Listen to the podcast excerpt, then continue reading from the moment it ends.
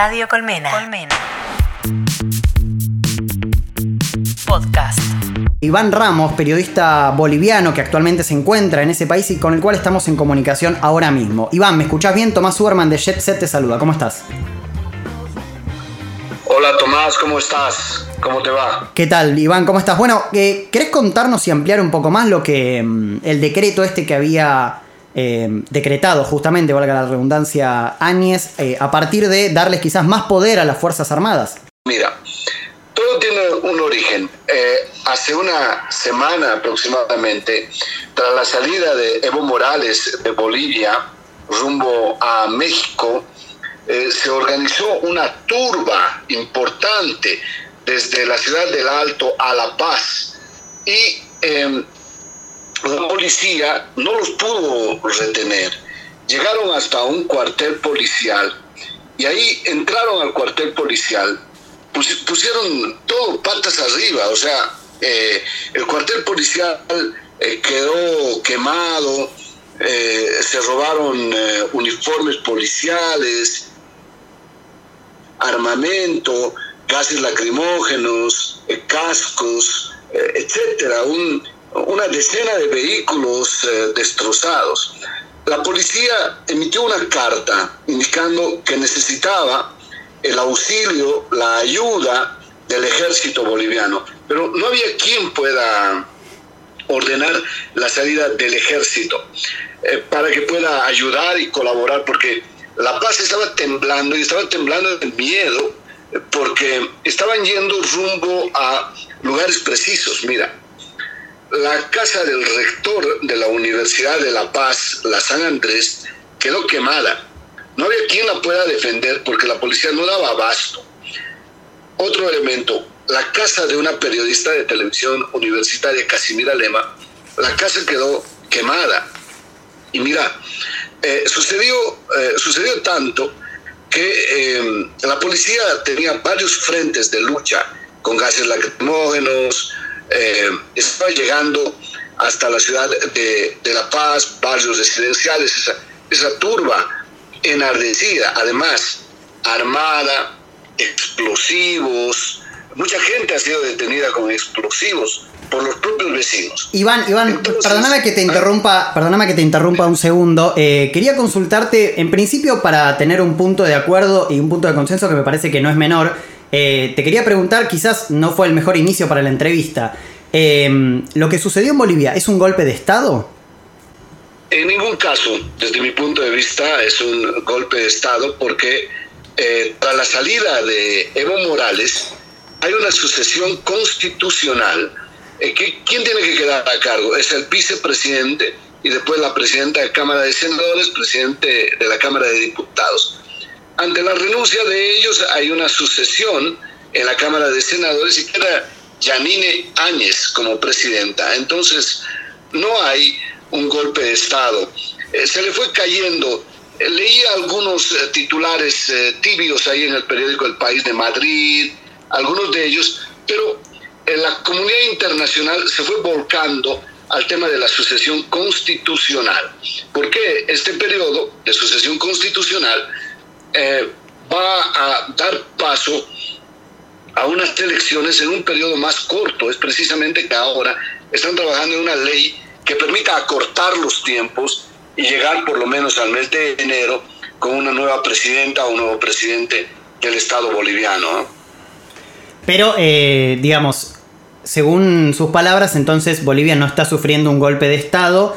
Eh, la sugerencia de las Fuerzas Armadas a Evo Morales de eh, renunciar un mandato que todavía tenía vigente hasta enero, si no me equivoco, eh, no cataloga como golpe de Estado entonces. No, eh, hasta el 22 de enero eh, debía cumplir su mandato Evo Morales, pero todo tiene un origen. Como ha dicho la Organización de Estados Americanos, Evo Morales viene de una sucesiva carga de golpes de Estado. Mira, eh, te, comento algo. El año 2015, el presidente Evo Morales se repostula. ¿Por qué? Con el argumento le da el beneplácito del Tribunal Constitucional. Dice, bueno, antes era República de Bolivia. ahora es Estado plurinacional. Ah, como ha cambiado de nombre, tenemos otra constitución, entonces ya no valen los periodos anteriores, se puede repostular nuevamente. Bueno, entonces, eh, después hay un referéndum, el año 2016, donde la mayoría del pueblo boliviano le dice no puede repostularse. Y Evo Morales dice, no, bueno, recurriremos al argumento de tengo el derecho humano de repostularme. Entonces se repostula Evo Morales. Pero no es todo eso. Mira, el año 2019, el año que corre, el 20 de octubre, resulta que eh, se evidencia un fraude electoral, un apagón técnico, tecnológico en el Tribunal Electoral, donde eh, la diferencia sí, Evo Morales ganaba, pero con una diferencia mínima de 4, 3 puntos, 3.5. Hay un apagón y aparece Evo Morales con una ventaja de casi 11 puntos. ¿No te parece extraño que Evo Morales aparezca ganador después de que la, la diferencia era mínima? La Organización de Estados Americanos dice, hubo fraude en Argentina, el voto boliviano en Argentina.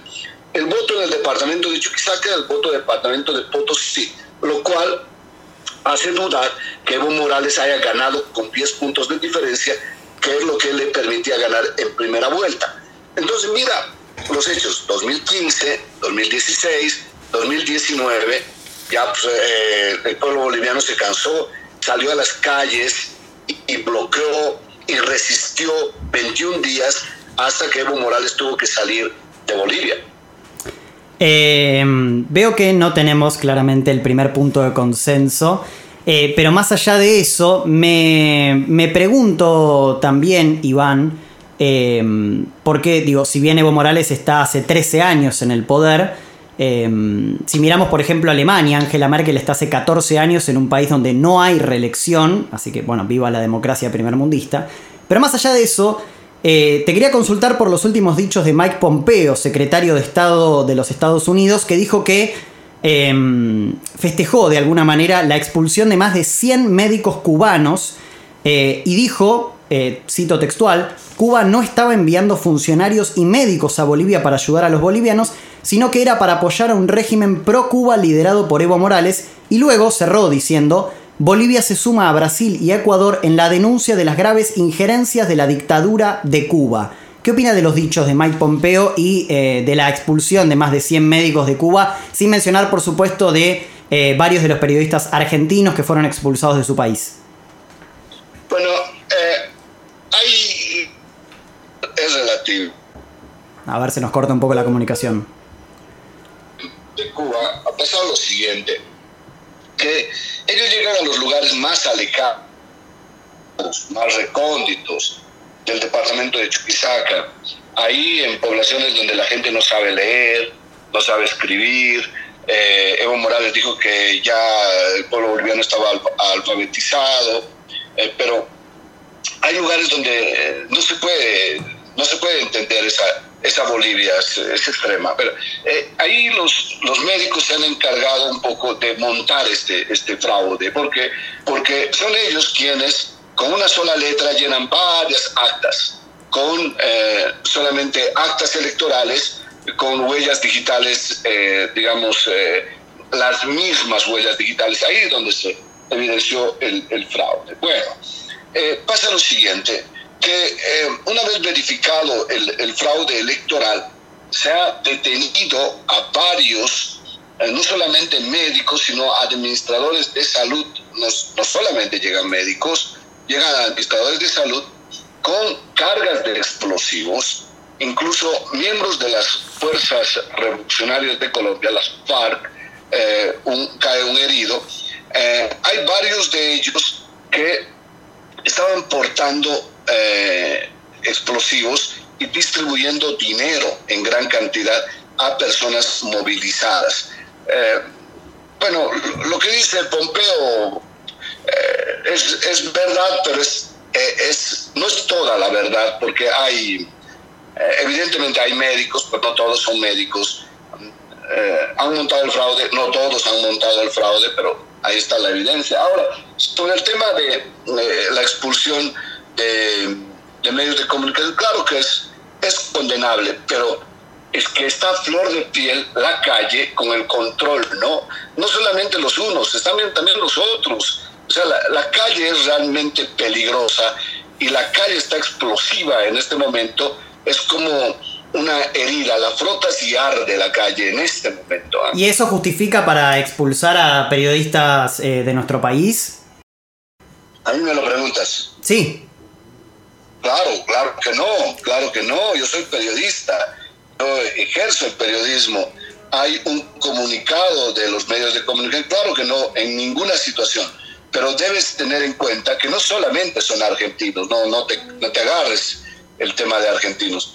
He visto cómo a flor de piel estaban cara a cara, por ejemplo, los, period los periodistas del periódico El País de Madrid, que ya estaban varios días aquí. Eh, ha sucedido con los periodistas de la BBC de Londres, ha ocurrido con el periódico El Tiempo de Bogotá, ocurrió también con el periódico El Mercurio de Santiago de Chile. O sea, no, no es con los periodistas de Argentina, no, no. Pero no entiendo por qué me hace esta enumeración. Eh, digo, es claramente un hecho absolutamente condenable que se expulse a periodistas. No me refiero solamente a argentinos, por supuesto. Es condenable en cualquier, eh, cualquier periodista de cualquier tipo de nacionalidad. Claro, te lo dije, te lo dije, claro que es, es condenable. La Federación de Trabajadores de la Prensa de Bolivia ha emitido un comunicado donde claramente evidencia, pero también, eh, eh, no estoy justificando, pero hay una palabra que utiliza el periodista de la calle que dice basurita de mierda. Entonces, ese tipo de reacciones, ¿qué hacen? Calman a la gente o la exacerban tanto que, pueden provocar hasta, hasta violencia. O sea, eh, un periodista éticamente puesto no puede decir a un destinatario, a una persona de la calle, basurita de tal, ¿no? Iván, eh, perdón la pregunta, ¿no? Pero la verdad que no, no lo sabemos, eh, no, no, digamos, no, no te habíamos preguntado anteriormente. Queríamos eh, consultarte en qué medio trabajas actualmente, si es que estás trabajando en algún medio. Yo soy corresponsal de Herbol, Escuelas Radiofónicas de, de Bolivia. Es eh, la red de radioemisoras más grande de Bolivia, ¿ah? que trabaja desde La Paz para todo el país. Yo trabajo en el periódico El Deber, eh, en la radio El Deber, en la ciudad de Sucre, donde yo me encuentro, en Radio La Plata, y trabajo en plataformas digitales, eh, mucho activismo en Facebook, Twitter, Instagram, y los medios a mi alcance. Además, tengo un programa de televisión en eh, canal universitario de la ciudad de Sucre. Ya para ir cerrando, te quería comentar eh, los últimos, eh, digamos, las últimas noticias que eh, por lo menos nos llegan a nosotros de lo poco que se informa desde, desde Bolivia, ya que obviamente no hay periodistas nacionales en el lugar. Por un lado, el decreto que exime a las Fuerzas Armadas de em, cualquier responsabilidad penal por los actos que cometan en contra de los manifestantes. Y por otro lado, el último decreto que sacó que le otorga más de 5 millones de, mm, de dólares para comprar armas. Eh, ¿Qué opina de ambos decretos de Yanin Áñez en favor de las Fuerzas Armadas Bolivianas que ya se cobraron más de 25 víctimas fatales? Bueno, eh, no son armas, son es equipamientos. ¿Son qué, perdón? No, no te escuché bien, Iván. ¿Son qué? Equipamiento para las Fuerzas Armadas. Ajá. Eh, porque ahora están en las calles, ¿no? Las Fuerzas Armadas estaban en los cuarteles hace una semana. Eh, bueno, te decía, todo tiene un, un antecedente. Todo tiene un Eh, origen. mira, te voy, te voy a contar lo que ha, ha sucedido ahora y te voy a contar la versión corta. A ver. Resulta que La Paz no tiene combustible, combustibles, no tiene gasolina, no tiene diésel, y tienen que traer desde la planta de Sencata, que está en la ciudad de El Alto. Ahí eh, fue un convoy, eh, fueron a traer cisternas, combustible, etc. Ya a la salida, los manifestantes han hecho volar las paredes e intentaban ingresar e incendiar los tanques de combustible en El Alto. Eh, se han detenido aproximadamente a 20 personas con, eh, con eh, chalecos antibala y además con una serie de explosivos de armamento militar eh, como granadas y otro tipo de explosivos, además de dinamitas, con lo cual han volado el, el cerco para ingresar a la planta de yacimientos petrolíferos fiscales de Bolivia. Ahí es cuando se han producido nuevos tres muertos y hay 20 heridos de, de hoy día. Entonces, eh, las Fuerzas Armadas están saliendo porque la policía no puede combatir a gente que está armada. Mira, ¿dónde está el centro ahora para que podamos informar? ¿Dónde está la resistencia ahora de, eh, digamos, de Evo Morales? En el alto número uno, en el Chapare, que es la producción de coca que va al narcotráfico, y en la parte de Santa Cruz, en la zona de Yapacaní. Hay algunas protestas, pero el país está en paz en el resto. Hay tres puntos conflictivos ahora. Mira, yo te devuelvo una pregunta. ¿Tú crees que fue un, un, eh, un golpe de Estado? Sí, claro que sí. ¿Cómo argumentas? Argumento porque eh, estaba en el mandato, digamos, de Evo Morales, el actual mandato que corría hasta el mes de enero, como bien dijiste vos, fue interrumpido por una sugerencia de las Fuerzas Armadas, un presidente que se tuvo que exiliar eh, a un país eh, latinoamericano y que además su partido se encuentra proscripto en este momento y no se puede presentar a nuevas elecciones eh, en una salida supuestamente institucional y democrática de una presidenta autoproclamada por una asamblea legislativa que no tuvo quórum.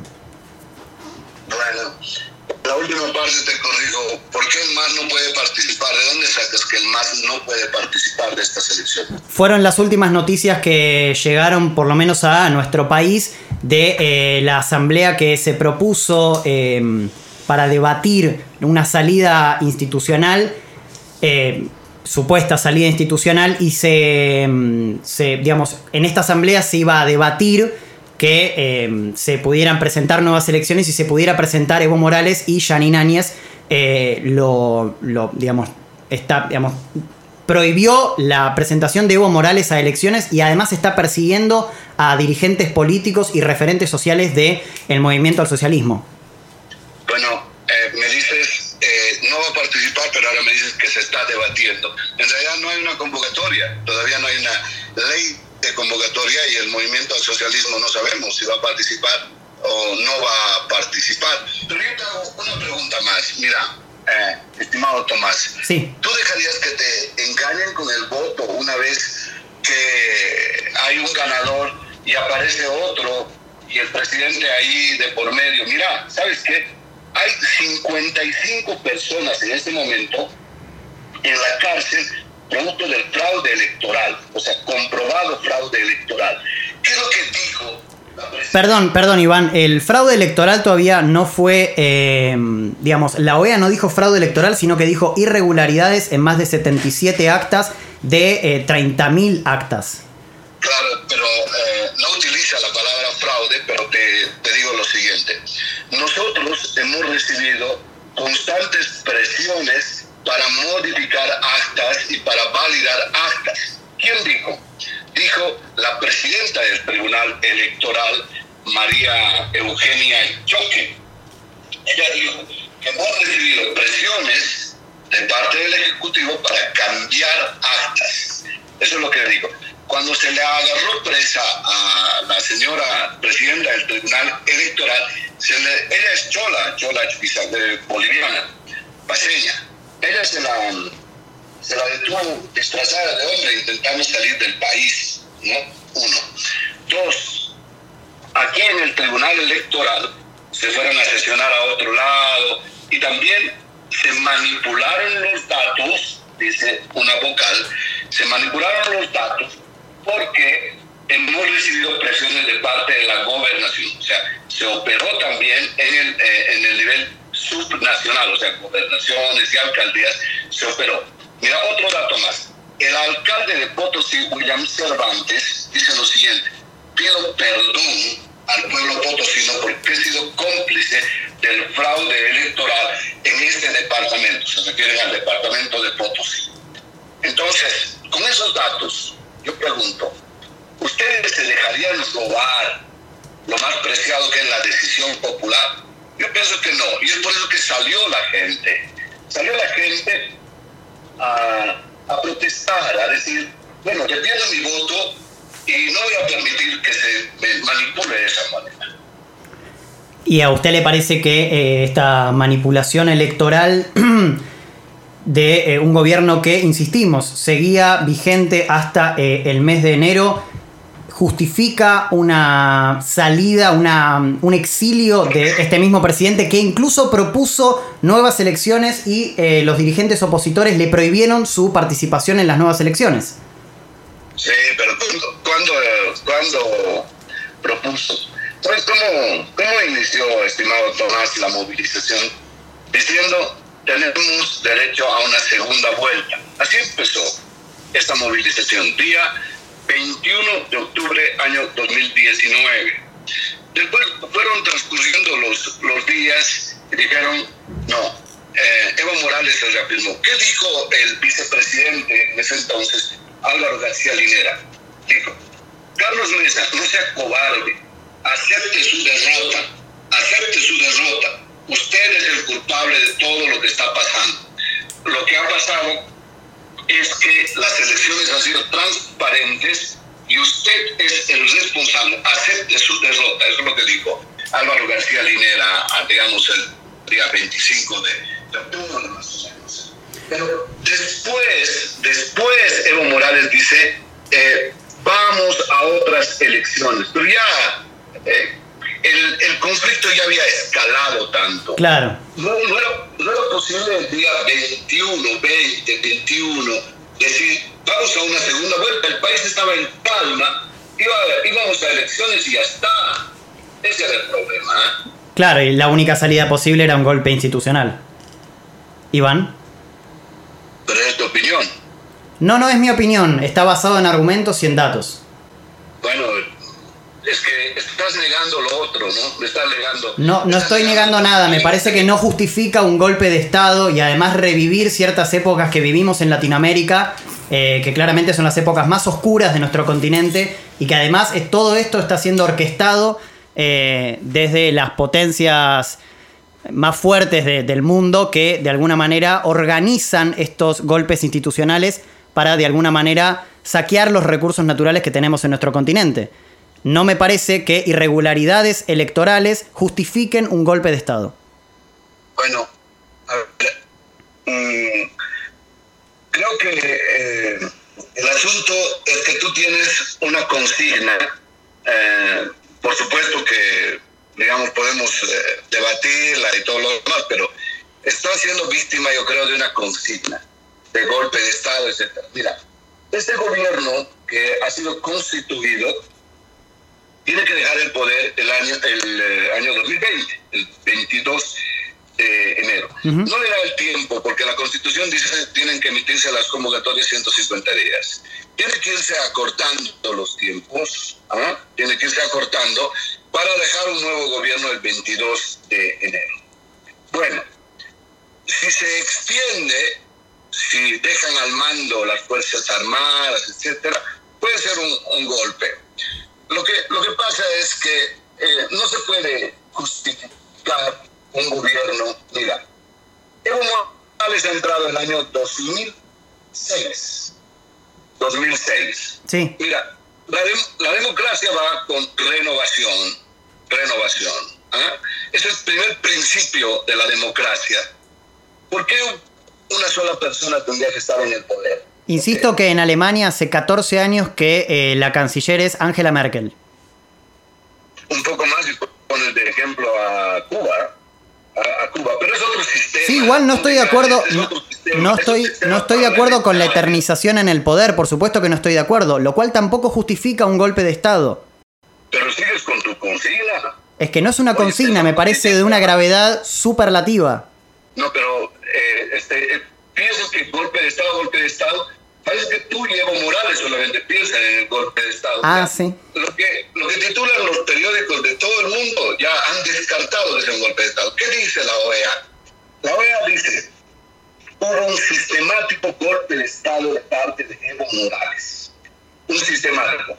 2015, 2016, 2019, una manipulación. ¿Sabes qué? ¿Qué pasó? Que han recorrido como el derecho humano a una persona le permite repostularse. Han vulnerado la constitución política del Estado. ¿Sabes qué dice la constitución política del Estado? Que un presidente, igual que la Argentina, igual que Estados Unidos, un presidente puede cumplir el mandato de cinco años, puede repostularse. Este ya viene re, re, re, re, re, re, repostulándose. Está bien, Iván. Bueno, muchísimas gracias. Te agradecemos, por supuesto, la comunicación y el, el, debate, si se puede, si se puede decir, y eh, el intercambio de ideas. Te agradecemos una vez más y bueno, espero que, que sigan bien allá en Bolivia.